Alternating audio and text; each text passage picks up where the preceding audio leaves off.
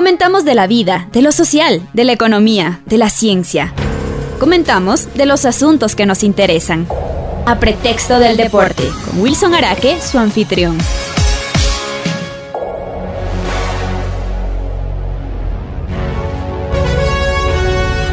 Un saludo a todos los radioescuchas de Radio La Voz Andina Internacional y especialmente de quienes nos siguen en el programa Pretexto del Deporte.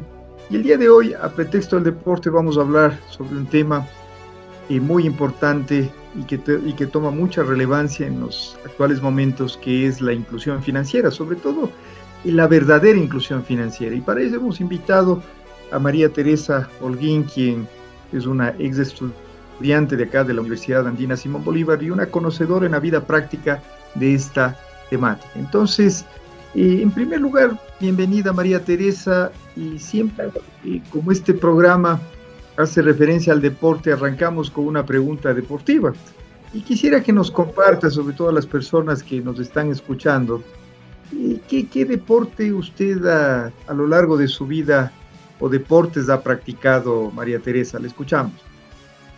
Bueno, primero, muchas gracias por la invitación. Es un gusto siempre volver a casa eh, sí, ya lo ha manifestado una ex estudiante eh, que ha aprendido mucho. Eh, bueno, en el tema deporte a mí realmente me ha gustado el, el básquetbol. Em, últimamente ya por tiempo no se lo ha hecho.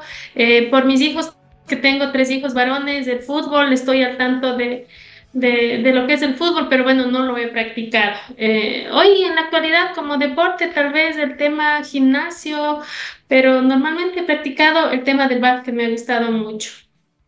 Ok. Y, y, con, y con, respecto al tema de, de, del básquetbol, y que usted señala que en su momento practicaba y todavía supongo lo practica, y ¿Qué, aprendizajes cree que esa práctica deportiva llevan a la, a la vida profesional, a la vida laboral? Quisiera que un poco nos comparta, María Teresa. Sí, claro, bueno, eh, de lo que yo puedo hoy poner en práctica de lo que hacíamos cuando en equipo es justamente esto, ¿no? El trabajo en equipo, el saber cuáles son las fortalezas de cada uno de los miembros del equipo, de saber cuáles son las debilidades, en qué momento puedo, podemos eh, entrar a dar ayuda. Entonces, eso es lo que ahora también yo he podido poner en práctica, ¿no? El saber eh, de mi equipo de trabajo. Eh, en dónde están las fortalezas para aprovecharlas y poder eh, llegar a conseguir resultados, porque no todos tenemos eh, los mismos dones o las mismas fortalezas, las mismas habilidades, pero en equipo uno hace resultado. Ahora, un poco enlazando con el tema que nos convoca el día de hoy, que es esto de la inclusión financiera. Y claro, cuando hablamos de inclusión, la palabra inclusión lo que nos dice es pensar en todos, pensar así como si un momento usted nos decía eh, el trabajar en equipo, ¿no? En donde pensamos en todos los miembros del equipo, estamos preocupados de cuáles son sus fortalezas, sus debilidades, y claro, y eso extendiendo ya al campo más social, eh, cuando hablamos de, de, inclusión, y un poquito quisiera que, eh, escuchar su punto de vista sobre todo su, su conocimiento, su experiencia en la actualidad, ¿cómo usted ve a las entidades financieras, ¿no? las entidades financieras en general, eh, el momento en que ponen en acción lo que a veces lo, lo, lo, dicen, lo escriben y lo promueven con bombos y platillos, la inclusión financiera? ¿Cómo usted ve a esa inclusión financiera que actualmente se lleva a la práctica? A ver, bueno, yo desde mi, mi puesto de trabajo eh, siempre critico un poco la, la normalidad, cómo lo hablan de la inclusión financiera en el término que nosotros eh, podemos ver. Yo también trabajo en un banco, pero estamos tratando a la inclusión financiera eh, sabiendo que esta debe dinamizar las actividades de la economía, como mediante producción de servicios, de productos que sean adecuados, como inclusión financiera. Eh, justamente ya lo he dicho con bombos y platillos, pero la pregunta aquí sería, ¿para quién tiene que ser el beneficio de esta inclusión?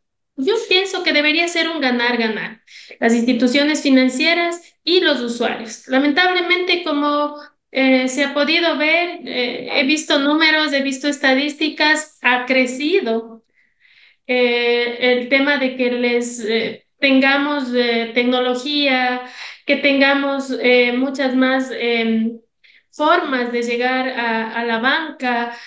más bien, como ya lo había dicho, es lejos de ser una inclusión, yo pienso que se ha convertido en una bancarización, porque todos estamos eh, enfocados en conseguir más clientes para tener más resultados como institución financiera, pero realmente la inclusión que yo eh, siempre defiendo y estoy apegada es a que sea para mejorar la vida del ser humano. Es decir, eh, claramente sabemos que las instituciones financieras como bancos, lo que buscamos es maximizar resultados acumulación de capitales. Lo contrario debería ser en las cooperativas de ahorro y crédito. ¿Cuál debería ser su enfoque?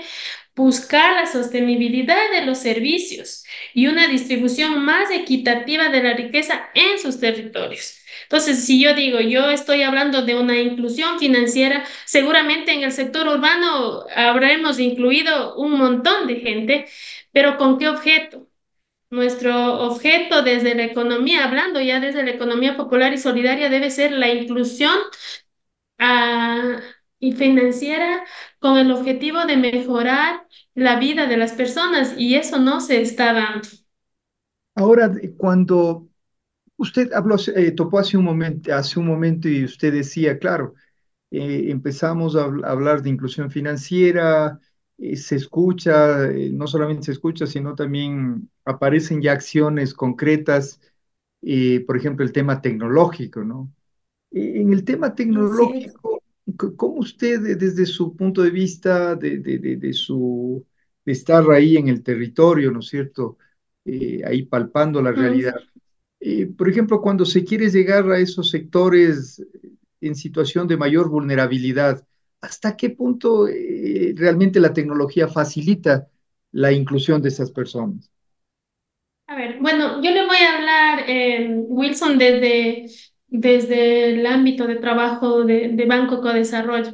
O sea, yo siempre digo, nosotros atendemos sectores y entiendo que las, eh, de las instituciones de la economía popular y solidaria, por ejemplo, socios, clientes que están a dos horas de la ciudad, cuando un requisito para cuando abre una cuenta de ahorros es que tiene que también sacarse una tarjeta de débito, una tarjeta de crédito a un cliente que nunca más lo va a usar.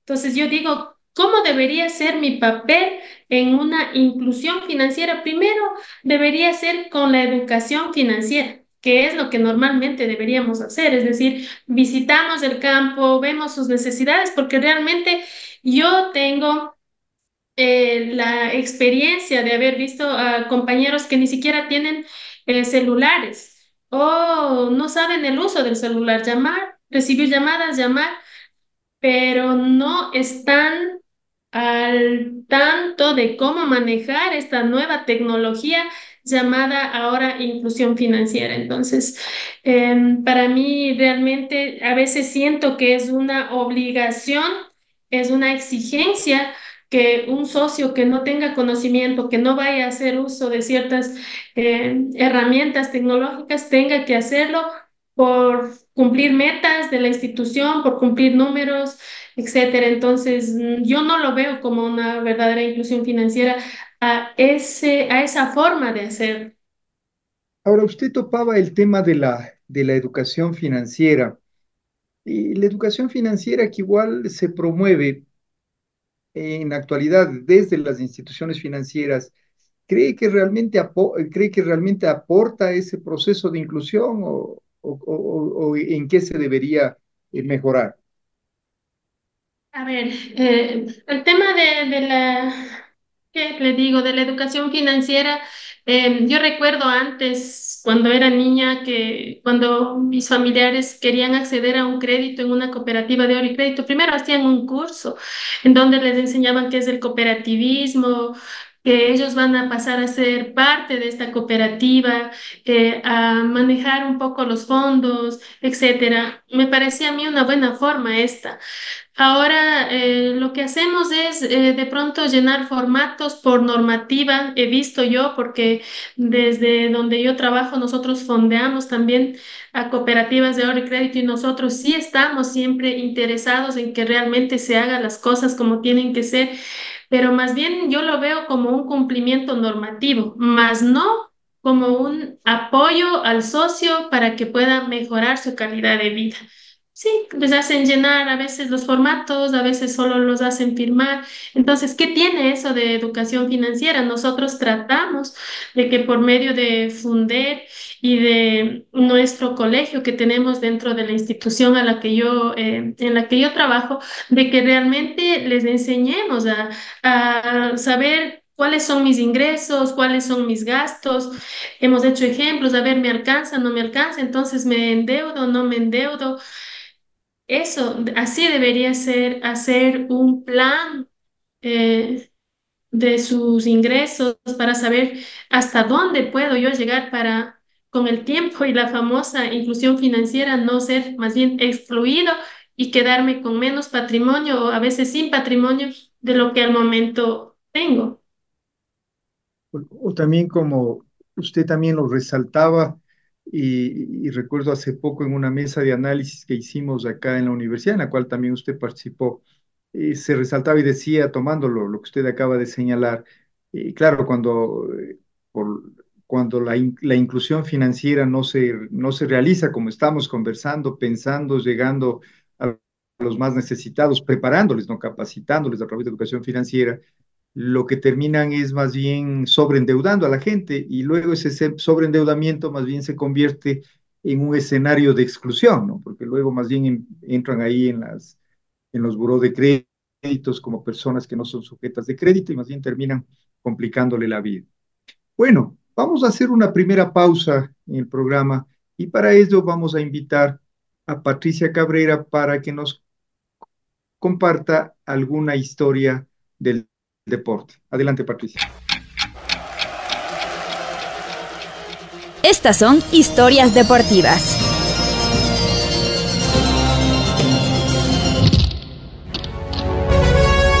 ¿Qué es el voleibol de playa? El voleibol de playa olímpico es un deporte de equipo en el que juegan dos jugadores a cada lado de una pista de arena, dividida por una red. El objetivo del juego es golpear la pelota solo con las manos o los brazos por encima de la red hacia el campo contrario, hasta que el contrario no pueda devolverla o la pelota se salga de las líneas de la pista. Cada jugada asegura un punto. El voleibol de playa es, un, es una variante de la versión de pista cubierta, inventada en 1895 por el profesor de gimnasia estadounidense William Morgan. El primer partido de voleibol de playa del que se tiene constancia fue en el club de playa de Waikiki, Hawái, en 1915, cuando el entrenador y capitán del club, George Center, colocó una red en la arena y sacó un balón de voleibol para entretener a los miembros del club en un día en el que no había oleaje para hacer surf. El juego moderno de, de dos jugadores se originó en Santa Mónica, California, en 1920, cuando una gran zona recreativa de arena creada para, la, para el disfrute público sembró la semilla del voleibol de playa. ¿Cuáles son las reglas eh, del voleibol de playa? La pelota se pone en juego con un saque desde detrás de la línea de saque como en el tenis, pero con las manos y los brazos y no con raquetas. Cada equipo dispone de un máximo de tres toques para devolver la pelota al campo contrario y la jugada continúa hasta que un equipo no pueda devolverla. La pelota se, se, va fuera o se comete una falta al intentar devolverla como golpear la red o cualquier parte del cuerpo. Los partidos se deciden al mejor, de tres sets. Los dos primeros se juegan a 21 puntos y el tercero, si es necesario, a 15 puntos. Un equipo necesita ir por delante en el marcador por dos puntos para ganar un set. Eh, por ejemplo, si el set está empatado eh, a 21-21, el juego continúa hasta que el equipo gane 23-21. El voleibol de playa y los Juegos Olímpicos, eh, siendo un deporte de demostración en Barcelona en 1992, el voleibol de playa se incorporó oficialmente en las filas de los deportes olímpicos en Atlanta en 1996. Hay ediciones masculinas y femeninas. Mi nombre es Patti Cabrera y esto fue Historias del Deporte. Gracias Patricia por compartirnos estas historias del deporte.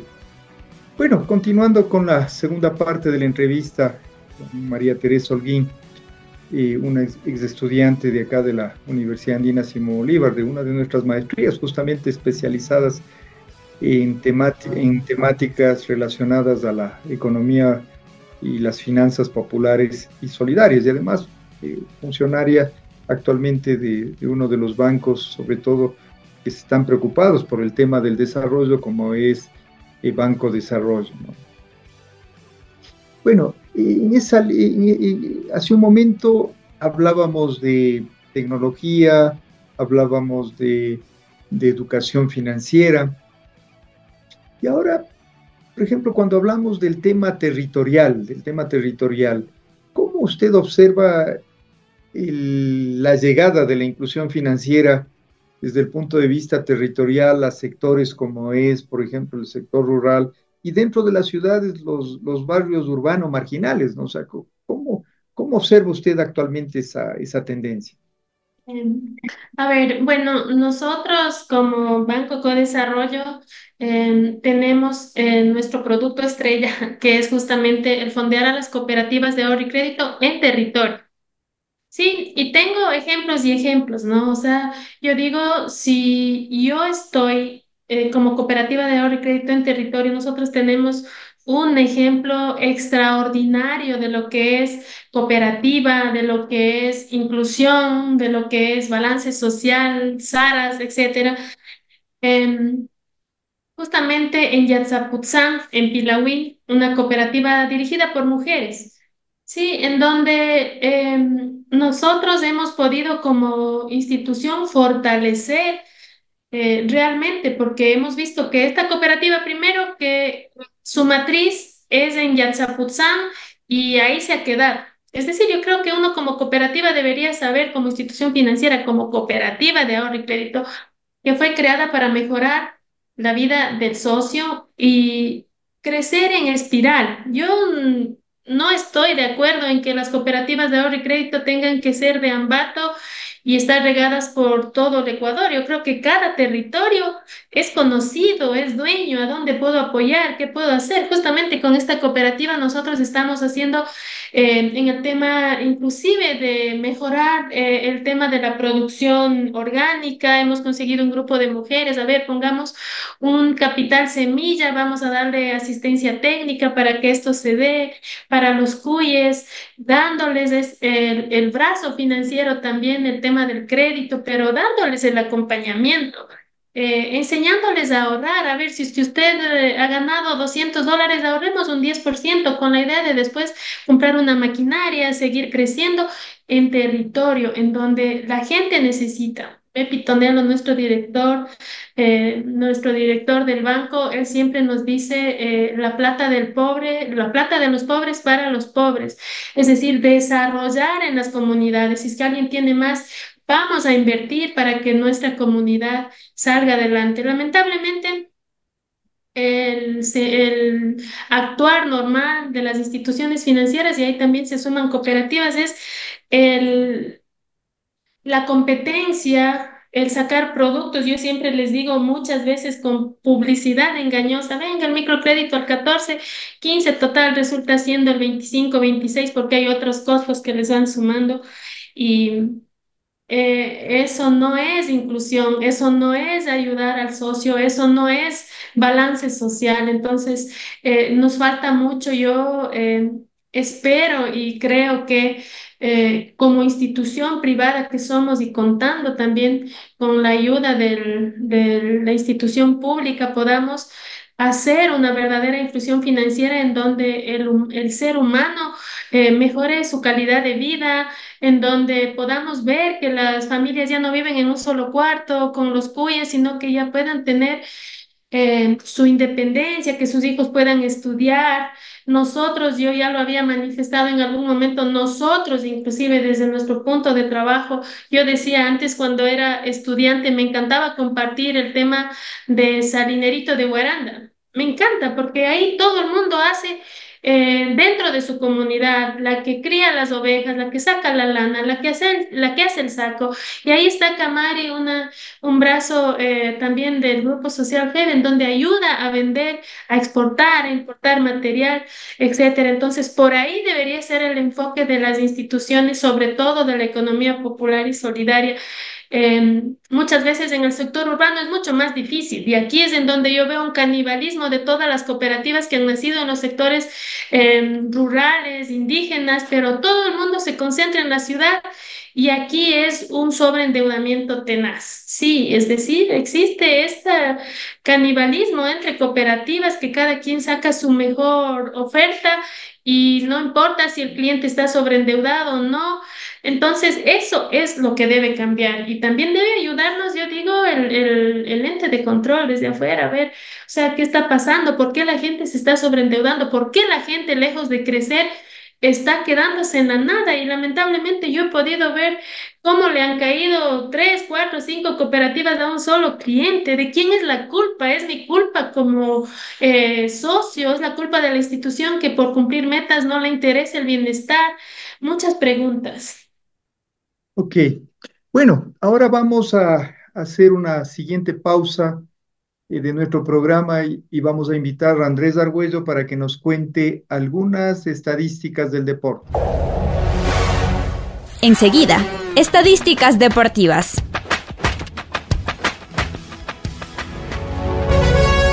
El vóley de playa, estadísticas del deporte. En lo que refiere a las competiciones del vóley de playa, el Campeonato Mundial del Vóley de Playa es la máxima competición internacional para este deporte. Es organizado cada de, eh, cada año de manera impar desde 1997 por la Federación Internacional de Voleibol. Entre 1987 y 1996 hubo algunos campeonatos no oficiales, todos estos realizados en Río de Janeiro, en Brasil. Cabe destacar que Brasil ha, ha dominado estos campeonatos, consiguiendo de en lo que refiere al Campeonato Mundial de Vóley de Playa un total de 13 títulos y 35 medallas en total. El segundo lugar se encuentra Estados Unidos con 5 títulos y 16 medallas en total. Debemos señalar que el último campeonato se, se desarrolló en la ciudad de Ixacala, Apescaco y Huanmatlán, en México, en el año 2023. La próxima se desarrollará en Australia en el 2025. Como les había señalado en el medallero histórico, Brasil tiene un total de 13 medallas de oro, Estados Unidos 6 y Alemania 2, siendo los tres países con mayor número de medallas. En lo que refiere ya al voleibol, al voleibol de playa en los Juegos Olímpicos, este se realiza desde la edición de Atlanta en 1996, donde se realizan dos torneos, uno masculino y el femenino. Tras el Campeonato Mundial, esta es la máxima competición internacional que existe para lo que refiere a este deporte. Es organizada igual por el Comité Olímpico Internacional junto con la Federación Internacional de Voleibol.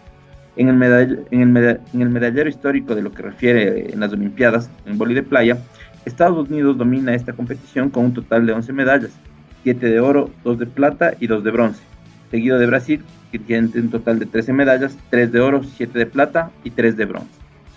En lo que refiere a los grandes de deportistas de este, de, de, de este deporte, el voleibol de playa ha sido testigo de la ascensión de destacados atletas que han dejado una marca indeleble en este apasionante deporte. Uno de los máximos exponentes es el brasileño Emanuel Rego, cuya habilidad en la cancha lo llevó a conquistar tres medallas olímpicas a lo largo de su carrera, incluyendo la de oro en Atenas 2004 con más de 1100 victorias en su haber, Emanuel es un ícono del vóley de playa, reconocido por su destreza táctica y su resistencia física. Otra leyenda en el vóley de playa es Kerry Wash Jennings de Estados Unidos, y se ha destacado por su dominio en la categoría femenina. Wash Jennings ha ganado tres medallas de oro olímpicas consecutivas junto con su pareja Misty May Trainer entre 2004 y 2012, con una impresionante cantidad de victorias y títulos mundiales. Finalmente, no se puede pasar por alto la contribución de Larisa Franca al vóley de playa femenino. La jugadora brasileña ha dejado una huella imborrable al conquistar múltiples títulos y medallas en torneos internacionales. Su habilidad para adaptarse a diferentes parejas y mantener un alto nivel de juego la ha convertido en una de las figuras más influyentes en la historia del vóley de playa femenino. Soy Andrés Argüello y esto es Estadísticas del Deporte. Gracias Andrés. Bueno, vamos a la parte final de nuestra entrevista y, y, para ello invitamos a Patricia Cabrera para que formule una pregunta a nuestra invitada. Eh, María Teresa, eh, mi pregunta es, desde sus conocimientos, eh, ¿qué correcciones debería dar el Estado para lograr una inclusión financiera integral con respecto a los beneficiarios del bono?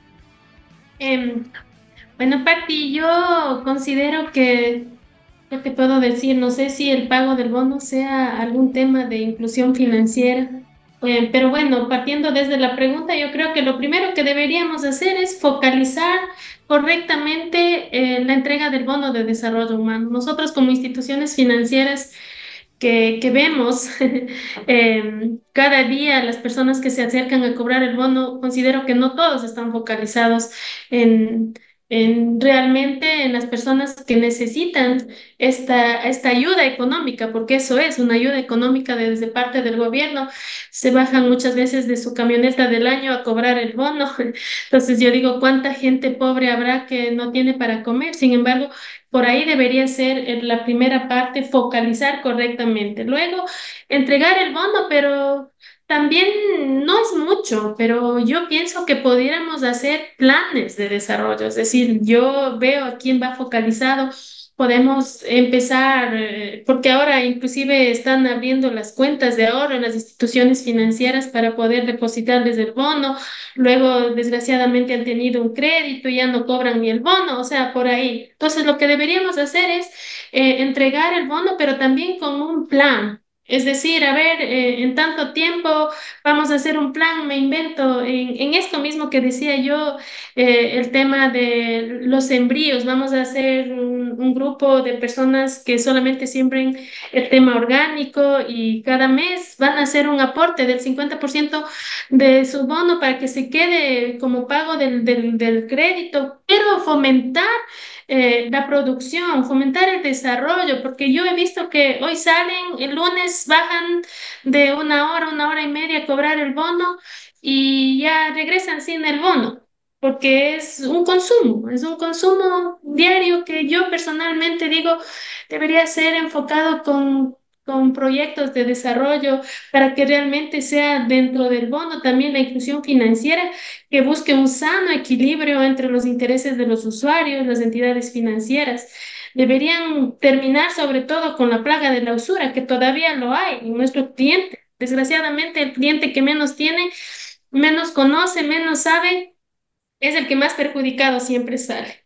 Sí, que, que se encuentre el remedio eficaz contra todo esto. Y el remedio más eficaz para mi forma de ver son justamente las finanzas populares, el pago del bono, pero ¿cómo? También orientando al ahorro como, como un hecho económico. O sea, no solo como un hecho económico, sino también principalmente como la capacidad humana de autocontrol, de priorizar necesidades, de hacer sacrificios para lograr algo superior. No solo me voy a quedar así, sí, yo soy beneficiario del bono, sino también con esto lograr un bien superior, que se pueda comenzar con el ahorro, pero eh, el bien de la humanidad hay que lograr mediante también no solamente del ahorro financiero, sino el ahorro del agua, de materias primas, de energía, de tiempo y muchas veces en tema política hasta de palabras inútiles. Entonces yo sí considero que todos, y ahí sí todos deberemos desde nuestro punto de trabajo, yo decía en, mi, eh, en el día sábado que había participado, la academia no tiene que quedarse en palabras muertas, tiene que hacer proyectos. Yo agradezco mucho la maestría que seguí justamente en la Universidad Andina Simón Bolívar de Economía Popular y Solidaria porque he podido hacer mucho y he podido ayudar mucho. Me falta un montón, pero yo creo que todos desde nuestro ámbito de trabajo podemos hacerlo. Y, claro, nosotros, ustedes sobre todo que están en esta universidad que se preocupa de este tipo de cosas, también hacer que tengamos eh, vida, que no se quede en, letra muerta. Eso. Gracias, Patti. Y vamos ahora con Andrés Argüello para que de igual manera formule una pregunta a María Teresa Holguín. María Teresa, eh, muy interesante el tema. Eh, mi pregunta va un poco, bueno, actualmente existe un sobreendeudamiento por parte de los hogares ecuatorianos. Asimismo, un gran grupo del crédito al que acceden las familias enfocado más que todo para cubrir temas de consumo y no desarrollo productivo o inversiones. ¿Qué planes se están manejando desde Banco, desde Banco Desarrollo para evitar y frenar esta realidad financiera que vive el país y las familias ecuatorianas? Gracias por la pregunta. Bueno, nosotros como Banco Codesarrollo nacemos, de hecho, desde el grupo social FEF que tiene 53 años ya trabajando en el país. Eh, con algunas empresas hermanas, nosotros somos el brazo financiero, pero específicamente en la pregunta, nosotros lo que tratamos y hacemos es fondearles a las cooperativas de ahorro y crédito, especialmente a las que están dentro del territorio. ¿Sí? Para que podamos hacer justamente esto de las finanzas dentro del territorio, para que podamos crecer, eh, damos fortalecimiento a las instituciones financieras, justamente, eh, eh, Andrés, de lo que tú me dices, el tema del el sobreendeudamiento. O sea, nosotros los fondos que van destinados a las cooperativas, los decimos que tiene que ser primero productivo, luego que no deberíamos entrar con este fondo al a la competencia malsana, al canibalismo entre instituciones financieras, sino que más bien seamos un alivio financiero.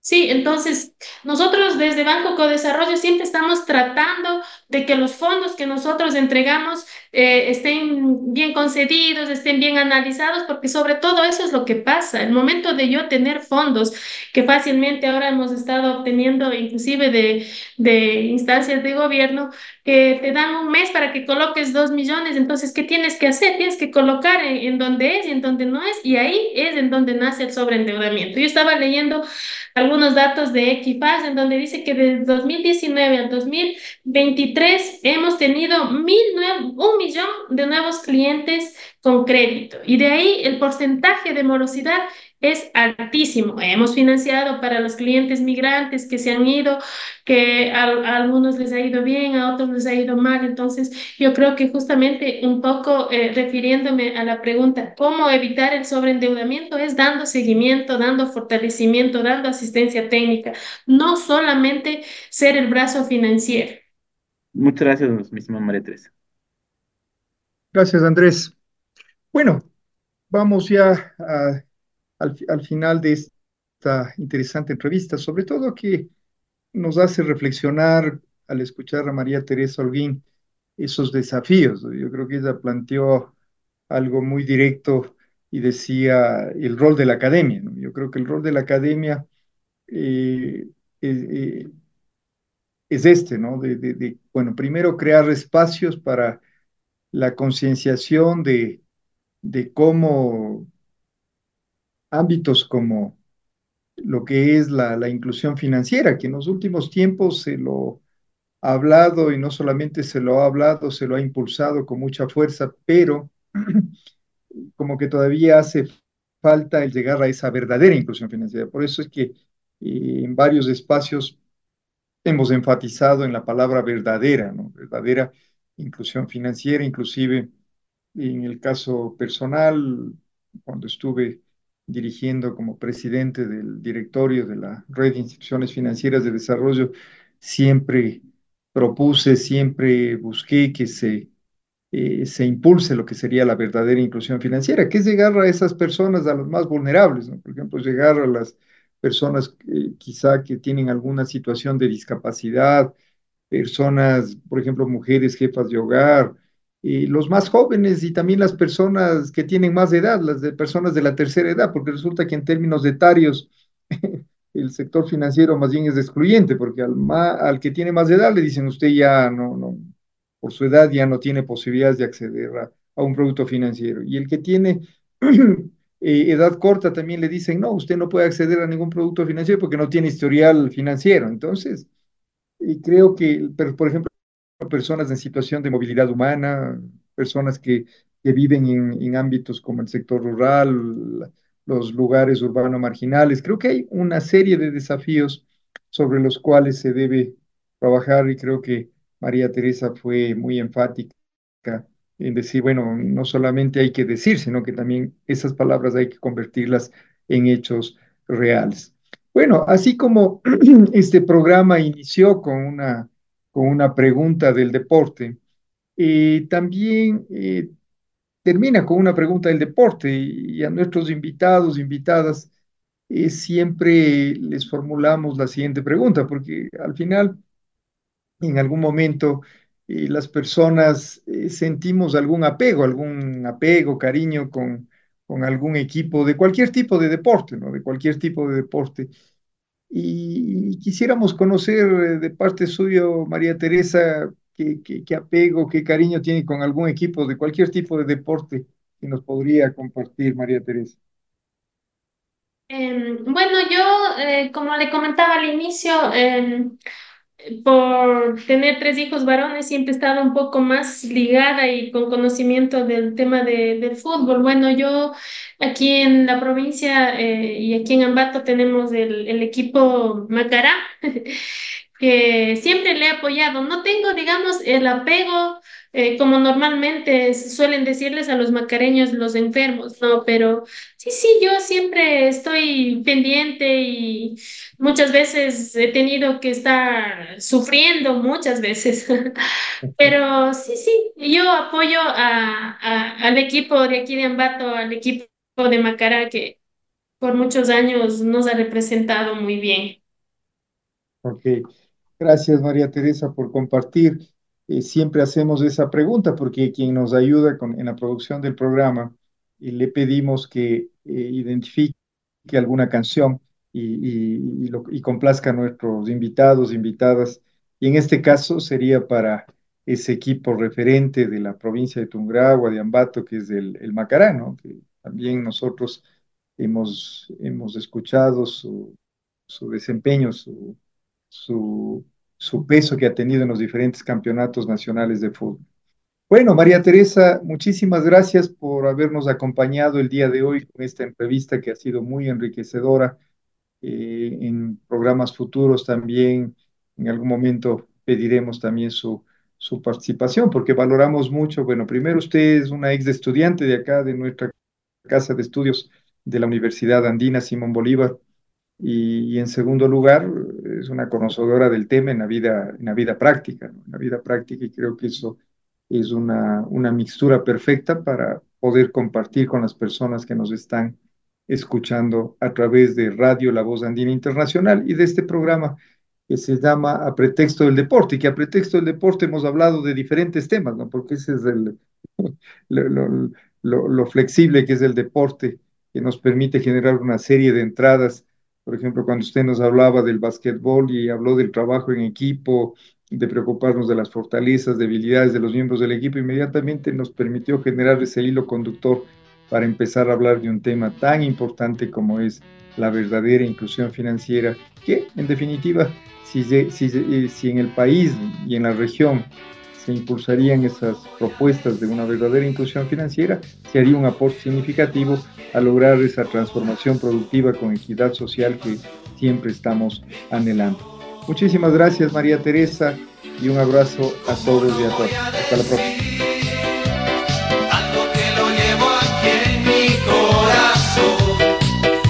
¿Cómo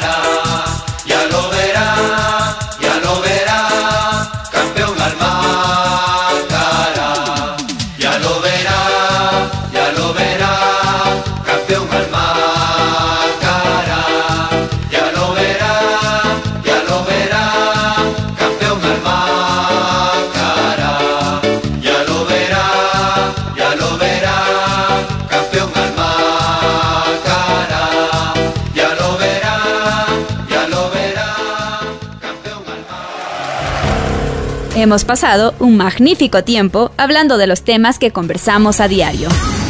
Gracias por su sintonía y será hasta la próxima emisión de A Pretexto del Deporte con Wilson Araki.